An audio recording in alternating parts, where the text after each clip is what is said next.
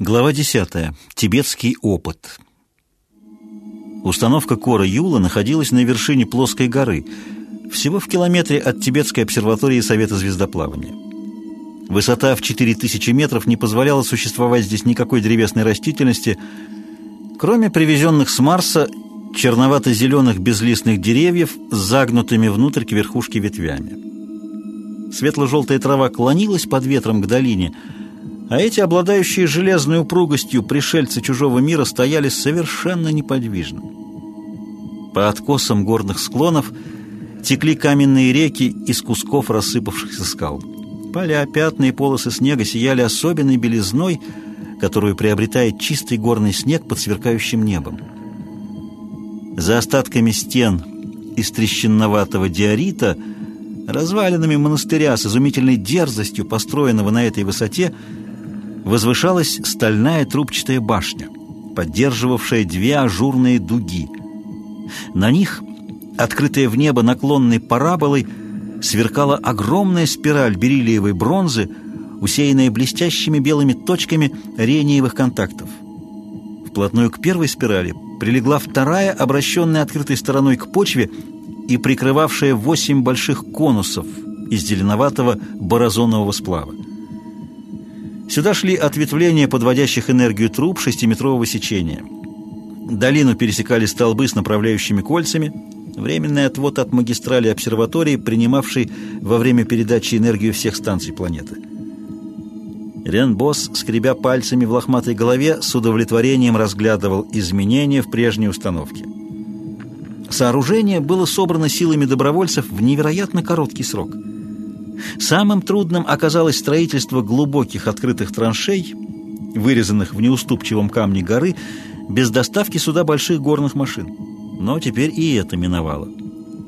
Добровольцы, естественно ожидавшие в награду зрелища великого опыта, отправились подальше от установки и облюбовали для своих палаток пологий склон горы к северу от здания обсерватории. Вен Масс, в чьих руках находились все связи космоса, сидел на холодном камне напротив физика и, слегка поеживаясь, рассказывал новости кольца. Спутник 57 последнее время использовался для поддержания связи со звездолетами и планетолетами и не работал для кольца. Венмас сообщил о гибели в лих Оздиза у звезды Э, и усталый физик оживился. Высшее напряжение тяготения в звезде Э при дальнейшей эволюции светила ведет к сильнейшему разогреву. Получается, фиолетовый сверхгигант чудовищной силы, преодолевающий колоссальное тяготение. У него уже нет красной части спектра. Несмотря на мощность гравитационного поля, волны лучей света не удлиняются, а укорачиваются. Становятся крайними фиолетовыми, согласился Мвенмас, и ультрафиолетовыми. Не только, процесс идет дальше. Все более мощными становятся кванты – Наконец, преодолевается переход нуль поля и получается зона антипространства. Вторая сторона движения материи, неизвестная у нас на Земле из-за ничтожности наших масштабов. Мы не смогли бы достичь ничего подобного, если бы сожгли весь водород океана Земли. Вен Масс молниеносно проделал в уме сложнейший подсчет 15 тысяч триллионов тонн воды, перечислим на энергию водородного цикла по принципу относительности массы энергии, грубо триллион тонн энергии. Солнце в минуту дает 240 миллионов тонн. Всего десятилетнее излучение Солнца. Рен Босс довольно усмехнулся. А сколько же даст голубой сверхгигант? Затрудняюсь подсчитать, но судите сами. В Большом Магеллановом облаке есть скопление НГК-1910, около туманности Тарантул. Простите меня, я привык сам с собой оперировать древними названиями и обозначениями звезд. Совершенно неважно. Вообще, туманность Тарантул настолько ярка, что если бы она находилась на месте известной каждому туманности Ориона, то она светила бы так же, как полная луна. В звездном скоплении 1910 диаметром всего в 70 парсек не менее сотни сверхгигантских звезд. Там находится двойной голубой сверхгигант ЭС «Золотой рыбы», с яркими линиями водорода в спектре и темными у фиолетового края. Он больше орбиты Земли со светимостью полмиллиона наших Солнц. Вы имели в виду именно такую звезду? В этом же скоплении есть еще большие по размеру звезды. С орбиту Юпитера диаметром, но они только еще разогреваются после Э-состояния. Оставим в покое сверхгиганты. Люди тысячелетия смотрели на кольцевые туманности в Водолее, Большой Медведице и Лире и не понимали, что перед ними нейтральные поля нуль гравитации по закону Репагулюма, перехода между тяготением и антитяготением. Там именно и скрывалась загадка нуль пространства. Ренбос вскочил с порога блиндажа управления, сложенного из больших, залитых силикатом глыб. Я отдохнул. Можно начинать. Сердце Мвена Масса забилось, волнение сдавило горло, африканец глубоко и прерывисто вздохнул. Ренбос остался спокойным, только лихорадочный блеск его глаз выдавал концентрацию мысли и воли, которую собирал в себе физик, приступая к опасному делу. Мвен Масс сжал большой рукой маленькую крепкую кисть Ренбоза. Кивок головы — и силуэт заведующего внешними станциями показался уже на спуске горы по дороге к обсерватории. Холодный ветер зловеще завыл, скатываясь с обледенелых горных гигантов, стороживших долину. Дрожь пронизала Мвена Масса. Он невольно ускорил свои и без того быстрые шаги, хотя торопиться было некуда. Опыт начинался после захода солнца.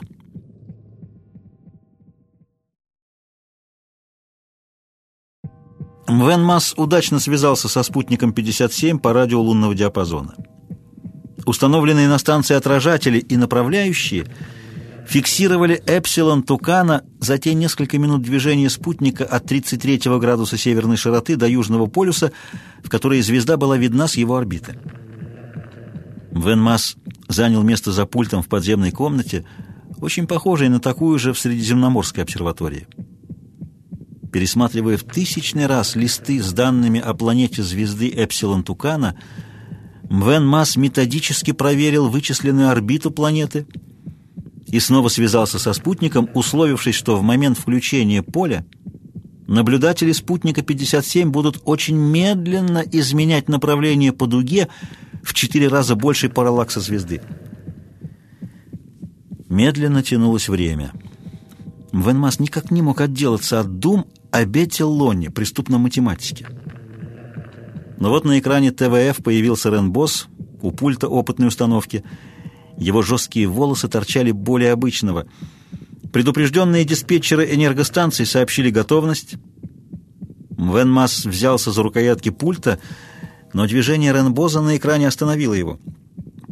«Надо предупредить резервную Ку-станцию на Антарктиде. Наличной энергии не хватит». «Я сделал это, она готова». Физик размышлял еще несколько секунд. На Чукотском полуострове и на Лабрадоре построена станция F-энергии.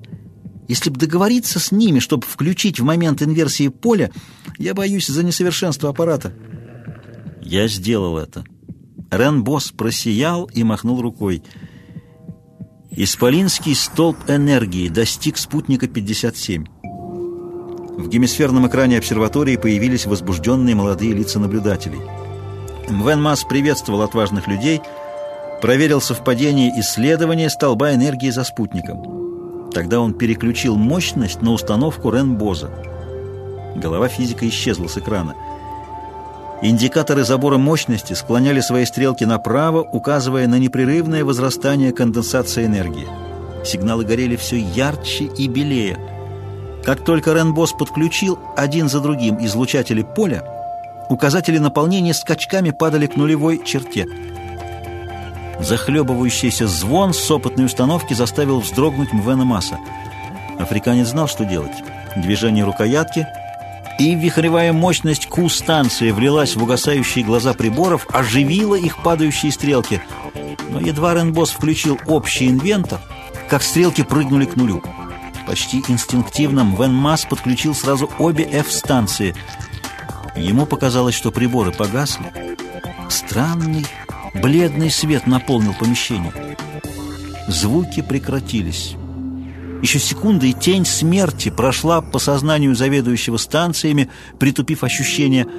Венмас боролся с тошнотворным головокружением, стиснув руками край пульта, всхлипывая от усилий и ужасающей боли в позвоночнике.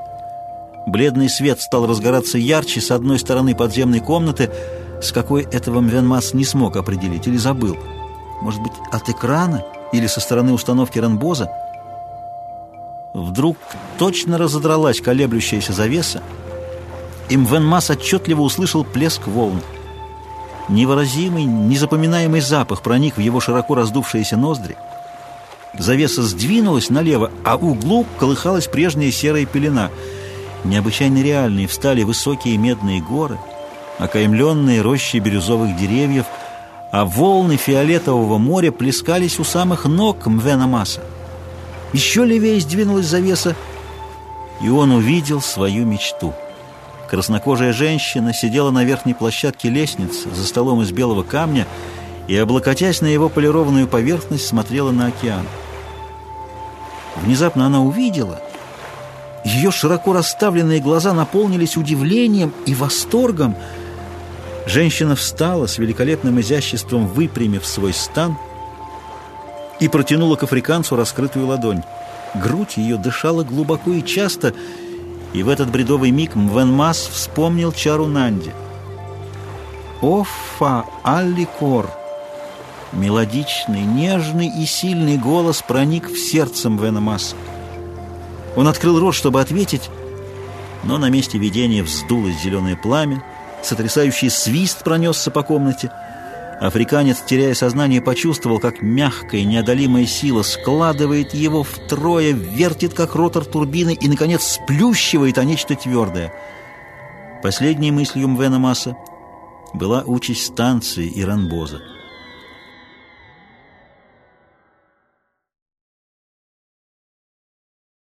Находившиеся поодаль на склоне сотрудники обсерватории и строители видели очень мало. В глубоком тибетском небе промелькнуло нечто затемнившее свечение звезд. Какая-то невидимая сила обрушилась сверху на гору с опытной установкой. Там она приняла очертания вихря, который захватил массу камней. Черная воронка с километров поперечнике, точно выброшенная из гигантской гидравлической пушки, пронеслась к зданию обсерватории, взмыла вверх, завернулась назад и снова ударила по горе с установкой, вдребезги разбив все сооружение и разметав обломки. Мгновение спустя все стихло. В наполненном пылью воздухе остался запах горячего камня и гари, смешавшийся со странным ароматом, напоминавшим запах цветущих берегов тропических морей. На месте катастрофы люди увидели, что по долине между горой и обсерваторией идет широкая борозда с оплавленными краями, а обращенный к долине склон горы начисто оторван. Здание обсерватории осталось целым. Борозда достигла юго-восточной стены, разрушила распределительную галерею памятных машин и уперлась в купол подземной камеры, залитой четырехметровым слоем плавленного базальта. Базальт был сточен, будто на исполинском шлифовальном станке, но часть слоя уцелела, спасшим Вена Масса и подземную комнату от полного уничтожения. Ручей серебра застыл в углублении почвы. Это расплавились предохранители приемной энергостанции. Скоро удалось восстановить кабели аварийного освещения. При свете прожектора на маяке подъездной дороги люди увидели поразительное зрелище. Металл конструкции опытной установки был размазан по борозде тонким слоем, отчего она сверкала, будто хромированная. В отвесный обрыв отрезанного точно ножом склона горы вдавился кусок бронзовой спирали. Камень расплылся стекловатым слоем, как сургуч под горячей печатью. Погруженные в него витки красноватого металла с белыми зубцами рениевых контактов сверкали в электрическом свете, вделанном в эмаль цветком. От взгляда на это ювелирное изделие 200 метров в диаметре ощущался страх перед неведомой, действовавшей здесь силой. Когда расчистили заваленный обломками спуск в подземную камеру, то нашли Мвена Масса на коленях, уткнувшим голову в камень нижней ступеньки.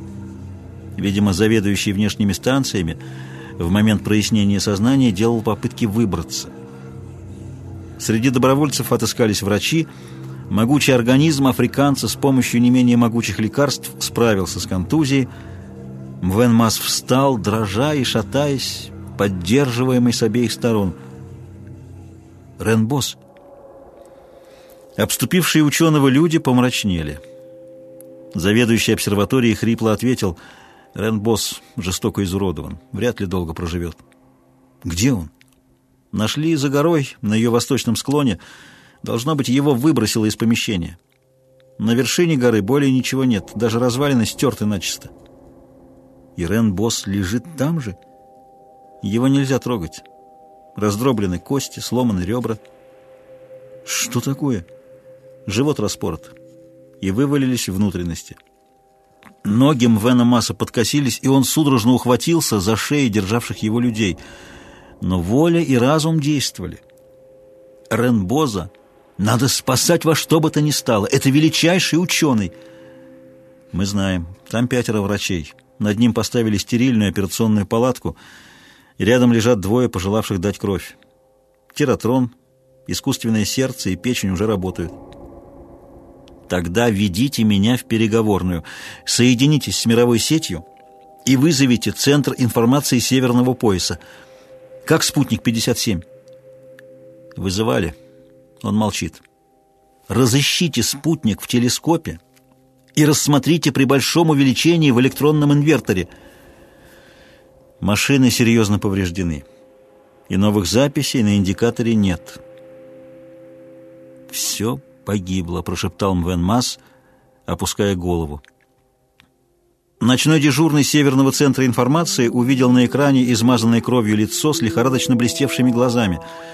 Он тщательно всмотрелся, прежде чем смог узнать заведующего внешними станциями, широко известную на планете личность. «Мне нужно председателя Совета звездоплавания, Грома Орма и Эвдуналь, психиатра». Дежурный кивнул и принялся оперировать с кнопками и варньерами памятной машины. Ответ пришел через минуту. Гром Орм готовит материалы и ночует в жилом доме совета. Вызвать совет? Вызывайте. А Эвденаль? Она находится в 410-й школе в Ирландии. Если нужно, я попробую вызвать ее. Дежурный посмотрел на схему. К переговорному пункту 5654 СП. Очень нужно. Дело жизни и смерти. Дежурный оторвался от своих схем. Случилось несчастье? Большое несчастье. Я передаю дежурство своему помощнику, а сам займусь исключительно вашим делом. Ждите. Вен Масс опустился на придвинутое кресло, собирая мысли и силы.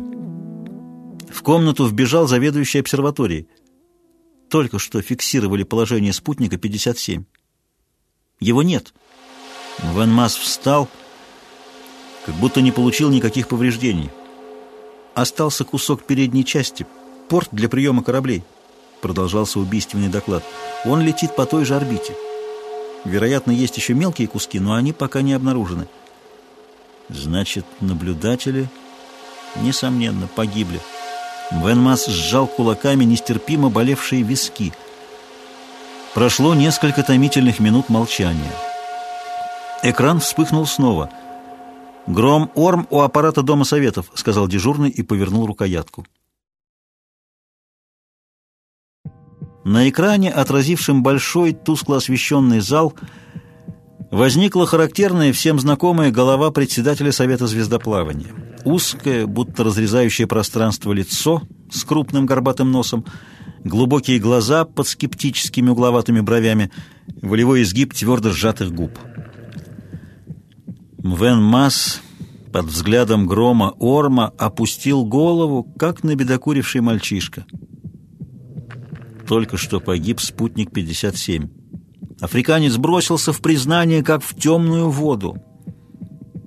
Гром Орм вздрогнул, и его лицо стало еще острее. Как это могло случиться? Мвен Масс сжато и точно рассказал все, не утаив запретности опыта и не щадя себя. Брови председателя совета сошлись вместе. Вокруг рта обозначились длинные морщины, но взгляд оставался спокойным. «Подождите, я поговорю о помощи Ренбозу. Вы думаете, что Афнут...» «О, если бы Афнут...» Экран потускнел, потянулось ожидание. Мвен Масс заставлял себя держаться из последних сил. «Ничего, скоро. Вот и гром Орм...» Я нашел Афнута и дал ему планетолет. Не меньше часа ему надо на подготовку аппаратуры и ассистентов. Через два часа Афнут будет в обсерватории. Теперь о вас. Опыт удался?» Вопрос застал африканца врасплох. Он, несомненно, видел Эпсилон Тукана. Но было ли это реальным соприкосновением с недостижимо далеким миром? Или же убийственное воздействие опыта на организм и горячее желание увидеть сочетались вместе в яркой галлюцинации? Может ли он заявить всему миру, что опыт удался, что нужны новые усилия, жертвы, расходы на его повторение, что путь, выбранный Ренбозом, удачнее, чем у его предшественников? Надеясь на памятные машины, они проводили опыт только вдвоем. Безумцы! А что видел Рен? Что может он рассказать? Если сможет если видел. Мвен стал еще прямее. Доказательств, что опыт удался, у меня нет. Что наблюдал Ренбос, не знаю. Откровенная печаль отразилась на лице грома Орма. За минуту до того только внимательное, оно стало суровым. «Что предполагаете делать?» Прошу разрешить мне немедленно сдать станции Юнию Анту. Я более недостоин заведовать. Потом я буду с Ренбозом до конца. Африканец запнулся и поправился до конца операции. Затем... Затем я удалюсь на остров Забвения до суда. Я сам уже осудил себя. Возможно, вы правы. Но мне не ясны многие обстоятельства, и я воздерживаюсь от суждения. Ваш поступок будет разобран на ближайшем заседании Совета. Кого вы считаете наиболее способным заменить вас, прежде всего, в восстановлении спутника? Лучшей кандидатуры, чем дар ветер, не знаю. Председатель Совета согласно кивнул. Он некоторое время всматривался в африканца, собираясь еще что-то сказать, но сделал молчаливый прощальный жест – Экран погас и вовремя, потому что все помутилось в голове Мвена Масса. «Эвденаль, сообщите сами», — прошептал он в сторону стоявшего рядом заведующего обсерваторией, упал и после тщетных попыток приподняться замер. Центром внимания на обсерватории в Тибете сделался небольшой желтолицый человек с веселой улыбкой и необыкновенной повелительностью жестов и слов — Прибывшие с ним ассистенты повиновались ему с той радостью послушания, с какой, вероятно, шли за великими полководцами древности их верные солдаты. Но авторитет учителя не подавлял их собственных мыслей и начинаний. Это была необыкновенно слаженная группа сильных людей, достойных вести борьбу с самым страшным и неодолимым врагом человека – смертью. Узнав, что наследственная карта Ренбоза еще не получена, Афнут разразился негодующими восклицаниями, но также быстро успокоился, когда ему сообщили, что ее составляет и привезет сама Эвдональ. Заведующий обсерваторией осторожно спросил, для чего нужна карта и чем могут помочь Ренбозу его далекие предки. Афнут хитро прищурился, изображая интимную откровенность. Точное знание наследственной структуры каждого человека – нужно для понимания его психического сложения и прогнозов в этой области. Не менее важны данные по неврофизиологическим особенностям, сопротивляемости организма, иммунологии, избирательной чувствительности к травмам и аллергии к лекарствам. Выбор лечения не может быть точным без понимания наследственной структуры и условий, в которых жили предки. Заведующий что-то хотел еще спросить, но Афнут остановил его. «Я дал ответ для самостоятельного раздумья. На большее нет времени». Астроном пробормотал оправдание, которое хирург не стал слушать. На приготовленной у подошвы горы площадке воздвигалось переносное здание операционной, подводилась вода, ток и сжатый воздух.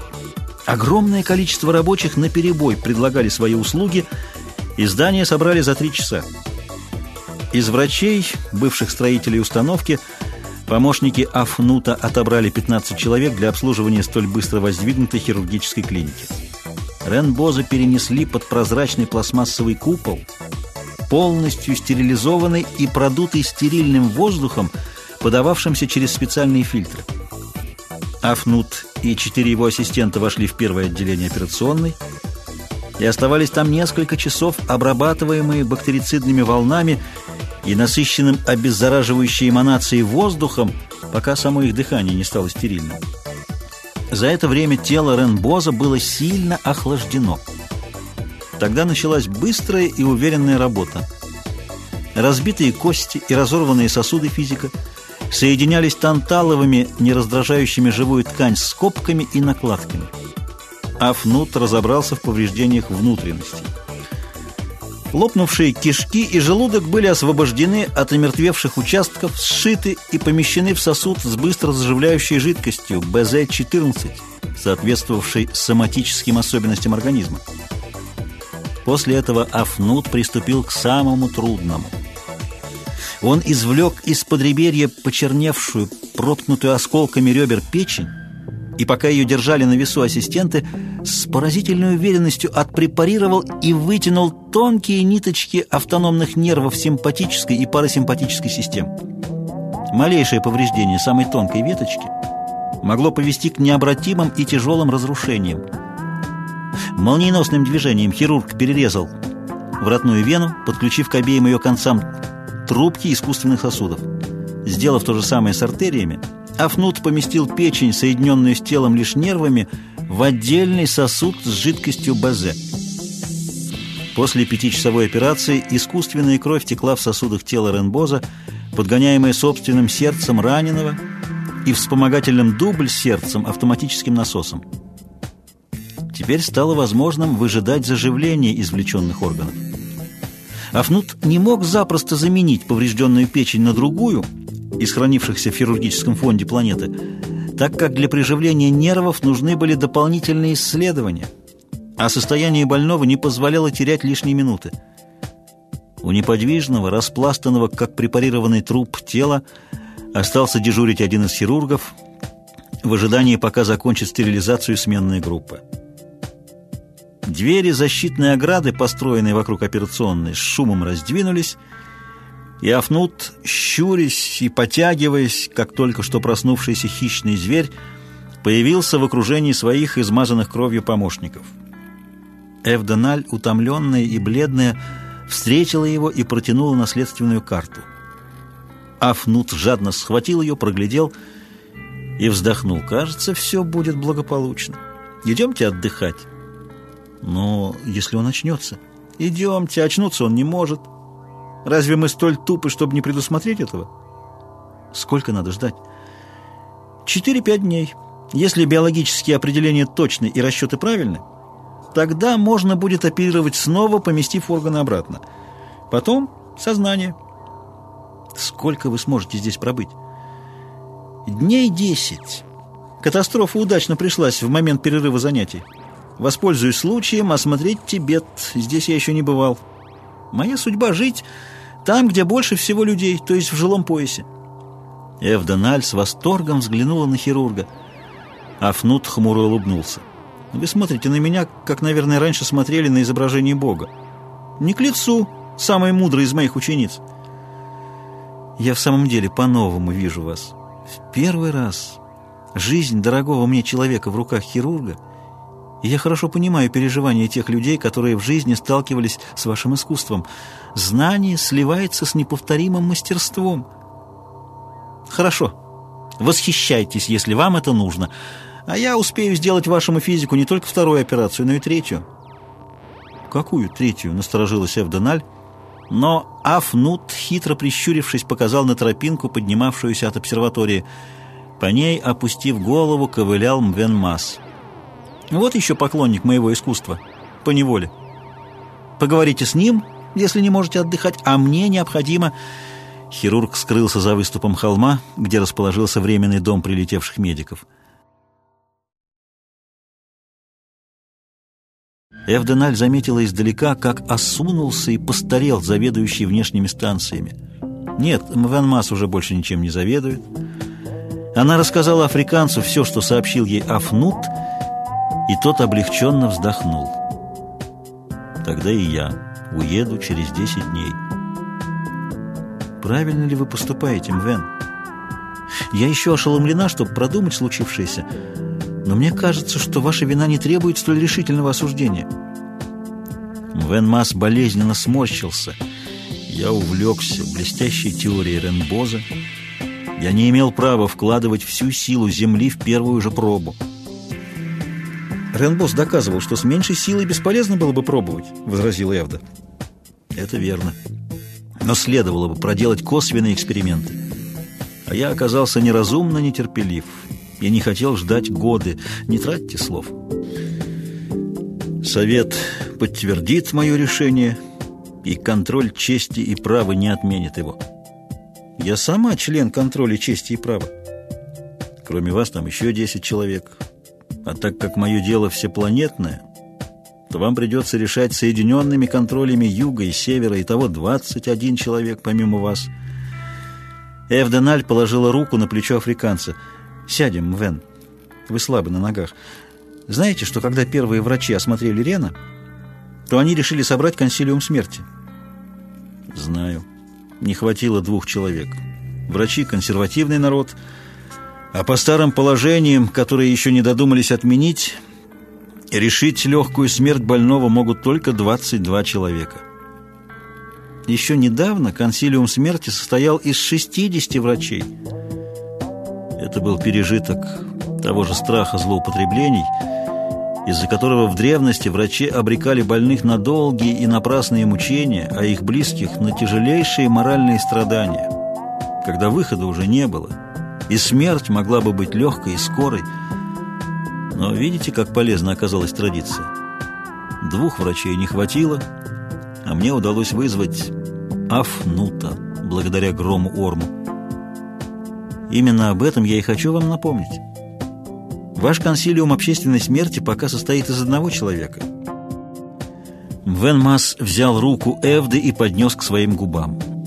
Та позволила ему этот жест большой и интимной дружбы. Сейчас она была одна, у него сильного, но угнетенного моральной ответственностью. Одна – если бы на ее месте оказалась чара? Нет, чтобы принять чару сейчас, африканцу потребовался бы душевный подъем, на который еще не было сил. Пусть все идет, как идет. До выздоровления Ренбоза и до совета звездоплавания. «Вам неизвестно, какая третья операция предстоит Рену?» Переменила Эвда разговор. Вен Масс соображал некоторое время, вспоминая беседу с Афнутом, он хочет воспользоваться вскрытым состоянием Ренбоза и очистить организм от накопившейся энтропии. То, что делается медленно и трудно с помощью физиохемотерапии, в соединении с такой капитальной хирургией получится несравненно быстрее и основательнее. Эвдональ вызвала в памяти все, что знала об основах долголетия очистки организма от энтропии. Рыбьи, ящеричные предки человека оставили в его организме наслоение противоречивых физиологических устройств. И каждая из них обладала своими особенностями образования энтропических остатков жизнедеятельности. Изученные за тысячелетия, эти древние структуры, когда-то очаги старения и болезней, стали поддаваться энергетической очистке, химическому и лучевому промыванию и волновой встряске стареющего организма. В природе освобождение живых существ от увеличивающейся энтропии и есть необходимость рождения от разных особей, происходящих из различных мест, то есть из разных наследственных линий. Это перетасовка наследственности в борьбе с энтропией и черпание новых сил из окружающего мира. Самая сложная загадка науки, над пониманием которой уже тысячи лет бились биологи, физики, палеонтологи и математики. Но биться стоило – Возможная продолжительность жизни уже достигла почти 200 лет, а самое главное, исчезла изнурительная тлеющая старость. Мвен Масс угадал мысли психиатра. «Я подумал о новом великом противоречии нашей жизни», — медленно сказал африканец. «Могущественная биологическая медицина, наполняющая организм новыми силами — и все усиливающаяся творческая работа мозга, быстро сжигающая человека. Как все сложно в законах нашего мира. Это верно. И поэтому мы задерживаем пока развитие третьей сигнальной системы человека, согласилась Эвденаль. Чтение мыслей очень облегчает общение индивидуумов между собой, но требует большой затраты сил и ослабляет центр торможения. Последнее самое опасное. И все равно большинство людей, настоящих работников, живут только половину возможных лет из-за сильнейших нервных напряжений. Насколько я понимаю, с этим медицина бороться не может, только запрещать работу. Но кто же оставит работу ради лишних лет жизни? Никто. Потому что смерть страшна и заставляет цепляться за жизнь лишь тогда, когда жизнь прошла в бесплодном и тоскливом ожидании непрожитых радостей, задумчиво произнесла Евденаль, невольно подумав, что на острове Забвения люди живут, пожалуй, дольше. Венмас снова понял ее невысказанные мысли и сурово предложил вернуться на обсерваторию для отдыха. Эвда повиновалась.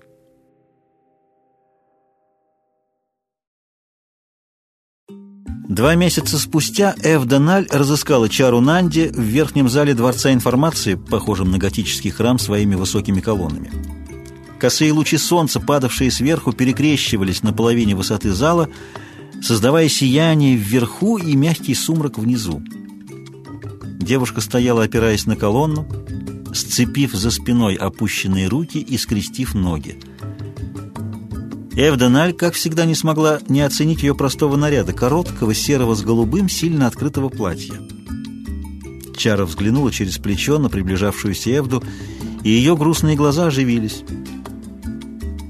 «Зачем вы здесь, Чара?»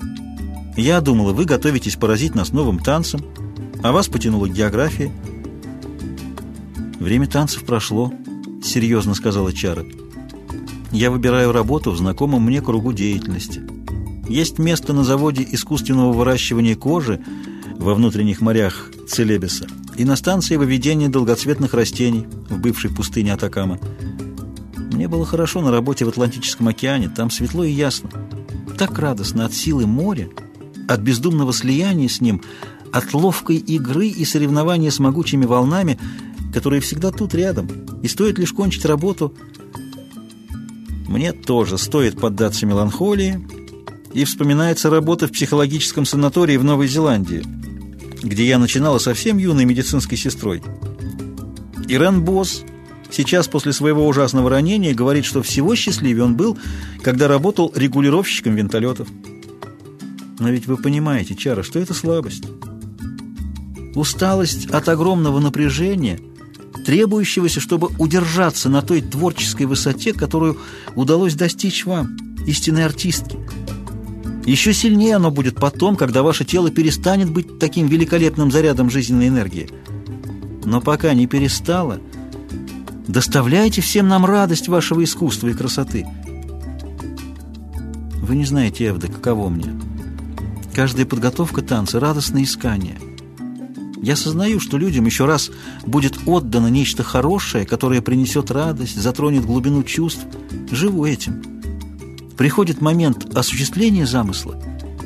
Я отдаю всю себя взлету страсти, горячему и безрассудному. Наверное, это передается зрителям, и от того столь сильно воспринимается танец. Всю себя, всем вам. И что же, потом резкий спад? Да. Я точно улетевшая и растворившаяся в воздухе песня. Я не создаю ничего запечатленного мыслью. Есть гораздо большее, ваш вклад в души людей. Это очень невещественно и недолговечно. Я имею в виду самую себя. Вы еще не любили, Чара? Девушка опустила ресницы. «Это похоже?» — ответила она вопросом. Эвдональ покачала головой. «Я про очень большое чувство, на какое способны вы, но далеко не все. Я понимаю, при большей бедности интеллектуальной жизни мне остается богатство эмоциональное. Существо мысли правильно, но я бы пояснила, что вы так одарены эмоционально, что другая сторона не будет бедной, хотя, конечно, более слабой по естественному закону противоречий» но мы говорим отвлеченно. А мне нужно вас по спешному делу, непосредственно относящемуся к разговору. Мвен Масс. Девушка вздрогнула. Эвдональ взяла чару под руку и повела в одну из боковых апсид зала, где отделка темного дерева сурово гармонировала с пестротой сине-золотых цветных стекол в широких аркадами окнах. Чара, милая, вы светолюбивый земной цветок, пересаженный на планету двойной звезды. По небу ходят два солнца, голубое и красное. И цветок не знает, к какому же повернуться. Но вы дочь красного солнца. И зачем же вам тянуться к голубому? Эвденаль сильно и нежно привлекла девушку к своему плечу, и та вдруг вся прижалась к ней. Знаменитый психиатр с материнской лаской гладила густые, чуть жестковатые волосы, думая о том, что тысячелетиями воспитания удалось заменить мелкие личные радости человека на большие и общие. Но как еще далеко до победы над одиночеством души, особенно такой вот сложной, насыщенной чувствами и впечатлениями, возвращенной богатым жизнью телом? Вслух она сказала, «Мвен Масс, вы знаете, что случилось с ним?» Конечно, вся планета обсуждает его неудачный опыт. А вы что думаете? Что он прав. Я тоже. Поэтому надо его вытащить с острова забвения. Через месяц годовое собрание Совета звездоплавания. Его вину обсудят и передадут решение на утверждение контроля и права, наблюдающего за судьбой каждого человека Земли. У меня есть основательная надежда на мягкое суждение – но надо, чтобы Мвен Мас был здесь. Не годится человеку со столь же сильными, как у вас, чувствами долго находиться на острове, тем более в одиночестве. Разве я настолько древняя женщина, чтобы строить планы жизни в зависимости от дел мужчины, пусть избранного мной? Чара, дитя мое, не нужно. Я видела вас вместе и знаю, что вы для него, как и он для вас. Не судите его за то, что он не повидался с вами, что скрылся от вас. Поймите, каково человеку, такому же, как вы, прийти к вам, любимой, это так, Чара, жалким, побежденным, подлежащим суду и изгнанию. К вам, одному из украшений большого мира. Я не о том, Эвда. Нужна ли я ему сейчас, усталому, надломленному? Я боюсь, у него может не хватить сил для большого душевного подъема, на этот раз не разума, а чувств, для такого творчества любви, на какое, мне кажется, способны мы оба. Тогда к нему придет вторая утрата веры в себя, а разлада с жизнью он не вынесет. И я думала, что мне сейчас лучше быть в пустыне Атакама. Чара, вы правы, но лишь с одной стороны. Есть еще одиночество – и излишнее самоосуждение большого и страстного человека, у которого нет никакой опоры, раз он ушел из нашего мира.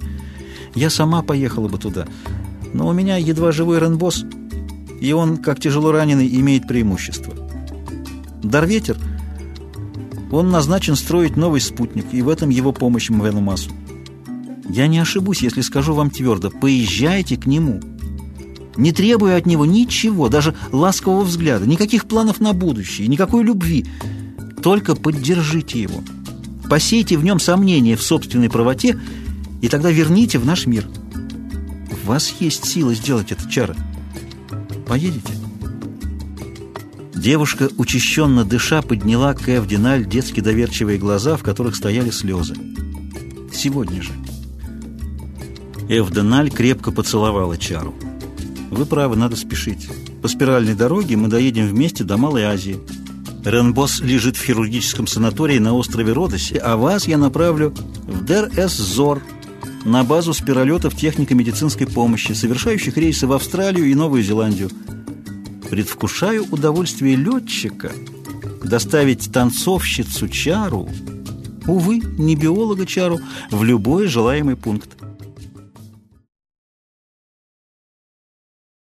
Начальник поезда пригласил Эв Дуналь и ее спутницу в главный пост управления. По крышам огромных вагонов проходил закрытый силиколовым колпаком коридор. По нему от одного конца поезда до другого ходили дежурные, наблюдая за приборами ОС. Обе женщины поднялись по винтовой лестнице, прошли через верхний коридор и попали в большую кабину, выдававшуюся над обтекателем первого вагона. В хрустальном эллипсоиде на высоте 7 метров над полотном дороги сидели в креслах два машиниста, разделенные высоким пирамидальным колпаком электронного водителя-робота. Параболоидные экраны телевизоров позволяли видеть все, что делается по сторонам и позади поезда.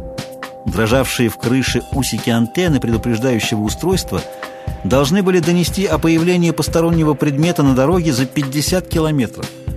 Хотя такой случай мог произойти только при совершенно исключительном стечении обстоятельств. Эвда и Чара уселись на диване у задней стенки кабины на полметра выше сидений машинистов. Обе поддались гипнозу, летящей навстречу широкой дороге. Гигантский путь рассекал хребты, несся над низменностями по колоссальным насыпям, пересекал проливы и морские бухты по низким, глубоко сидевшим в воде эстакадам. На скорости в 200 км в час лес, посаженный по откосам исполинских выемок и насыпей, стелился сплошным ковром, красноватым, малахитовым или темно-зеленым, в зависимости от рода деревьев, сосен, эвкалиптов или олив – Спокойное море архипелага по обеим сторонам эстакады приходило в движение от дуновения воздуха, рассеченного вагонами поезда 10-метровой ширины. Полосы крупной ряби разбегались веерами, затемняя прозрачную голубую воду. Обе женщины сидели молча, следя за дорогой, погруженные в свои думы, полные забот. Так прошло четыре часа. Еще четыре часа они провели в мягких креслах салона второго этажа среди других пассажиров и расстались на станции недалеко от западного побережья Малой Азии. Эвда пересела в электробус, доставивший ее в ближайший порт, а Чара продолжала путь до станции Восточный Тавр, первой меридиональной ветви.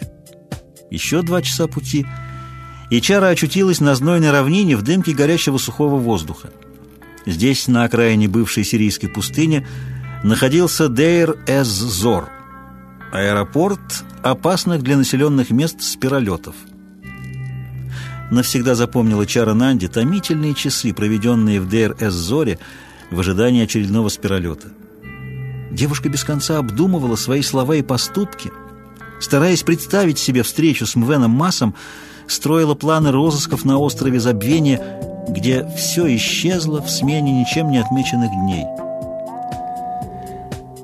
Наконец, внизу разостлались бесконечные поля термоэлементов в пустынях Нефут и Руб-эль-Хали, гигантских силовых станций, превращавших солнечное тепло в электроэнергию. Задернутые ночными и пылевыми шторками, они выстроились правильными рядами на закрепленных и выровненных барханных песках, на срезанных с наклоном к югу плоскогорьях, на лабиринтах засыпных оврагов, памятники гигантской борьбы человечества за энергию – с освоением новых видов ядерной энергии П, Q и F время суровой экономии давно миновало. Недвижно стояли леса ветродвигателей вдоль южного берега Аравийского полуострова, также составляющие резервную мощность северного жилого пояса. Спиролет почти мгновенно пересек едва маячившую внизу границу берега и понесся над Индийским океаном. Пять тысяч километров были незначительным расстоянием для такой быстроходной машины.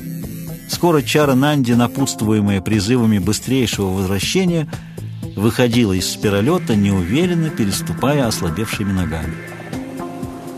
Заведующий посадочной станцией послал свою дочь вести маленький лад, так назывались плоские глиссеры, на остров Забвения.